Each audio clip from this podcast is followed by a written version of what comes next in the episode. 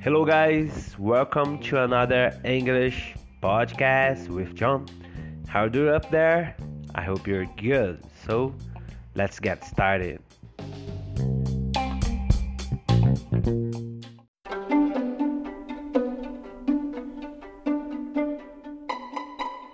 So, guys, this episode is brought to you by anyone because I did everything myself. So, let's get started.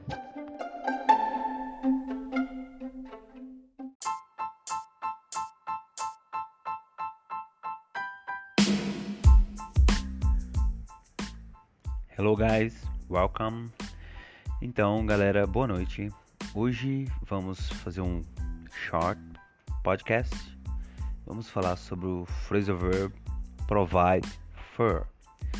Provide for, P R O V I D E, provide for, F O R. Então, sabe que sabe o que ele significa? Provavelmente a sua tradução mais conhecida e usada é a de sustentar, provide for, sustentar ou prover, prover financeiramente a sua família ou sustentar a sua família. Quando você cresce, tem a família, filhos, e você tem que provide for eles, tem que sustentar, prover. Mas não é só esse significado. Provide for tem três significados.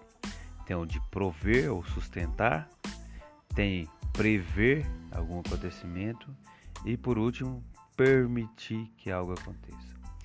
Então, sem mais enrolação, vamos para os, os exemplos. Uh, vamos para os primeiros três exemplos sobre provide for no sentido sustentar. She has always provided for her children. She has always provided for her children. Ela sempre sustentou os filhos dela.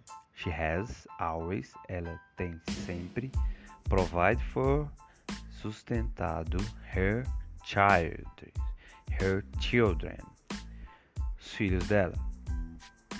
It's hard to make enough money to provide for such a large family. It's hard to make enough money. É difícil ganhar dinheiro suficiente to provide for such a large family para prover para uma grande família. Família tão grande. Such aqui quer dizer tão grande. Uh, they agreed to provide for the child, the child's education. They agreed to provide for the child's education. They agreed to provide for. Eles concordaram em sustentar the child's education, a educação das crianças. Uh, the hardest part of being in employment was knowing that I couldn't provide for my family. The hardest part of being unemployed was knowing that I couldn't provide for my family. A parte mais difícil de estar desempregado, the hardest part of being unemployed era saber que eu não podia sustentar a minha família. Was knowing that I could not provide for my family.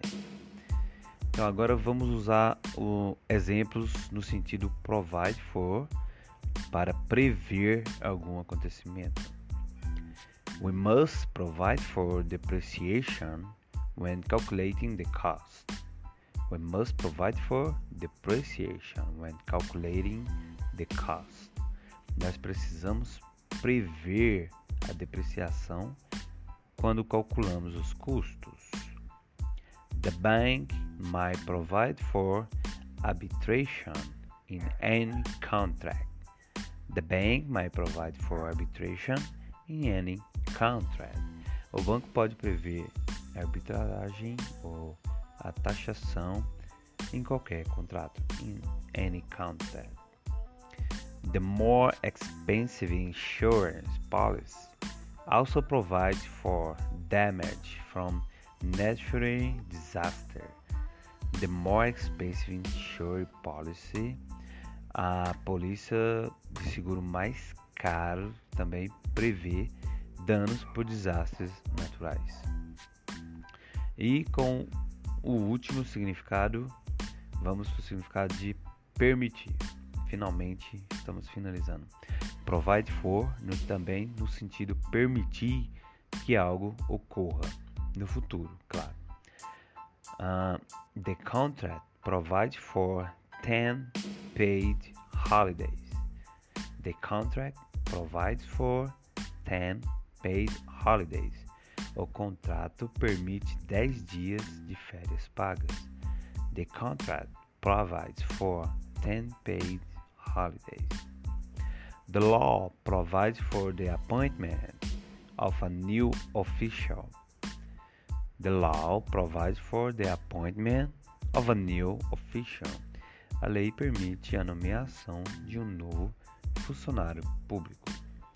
É isso aí, galera. Hoje foi de provide for com os três sentidos de prever, prover, que é o sustentar, e permitir que algo aconteça no futuro.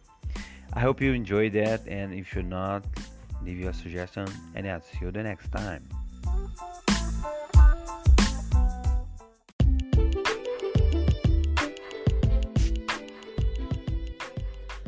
Thanks for listening to my podcast. I hope you enjoy it. If you don't, leave your suggestions and I'll do better next time. See you.